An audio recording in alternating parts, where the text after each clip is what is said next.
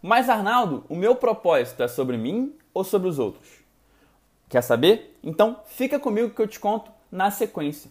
Lembrando que esse podcast é um oferecimento de Horta D, a melhor opção de culinária saudável no Rio de Janeiro.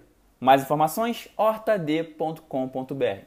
Mas Arnaldo, o meu propósito afinal é sobre mim ou sobre os outros? Você já sabe o motivo pelo qual o meu símbolo é o girassol.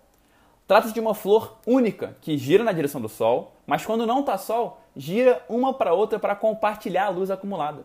Sendo assim, ela é a tradução do que eu entendo que é propósito: compartilhar nossa luz com as pessoas e com o mundo.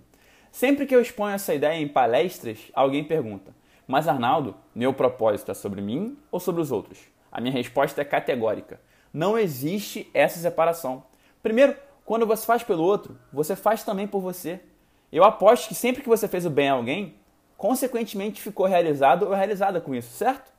Outro motivo que evidencia que essa separação não existe é que para fazer pelo outro, antes você tem que fazer por você, para ter mais para entregar. Como fala o mandamento católico, ame o próximo como a si mesmo, e isso muitas vezes é mal interpretado. Esse mandamento não nos sugere amar o próximo e depois a si mesmo. Não.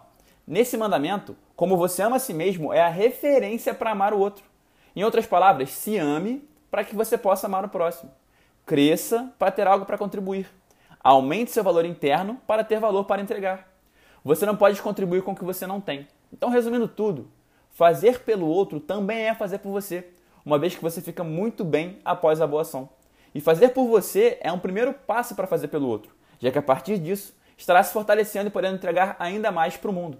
Então, viva uma vida de serviço, sempre se perguntando como é que você pode ser útil para as pessoas e o mundo ao seu redor. Mas enquanto faz isso, se debruce em livros e experiências engrandecedoras para que possa ter cada vez mais insumos para compartilhar. Esse é o caminho e conte comigo ao longo dele. Hoje sempre, vivendo de propósito.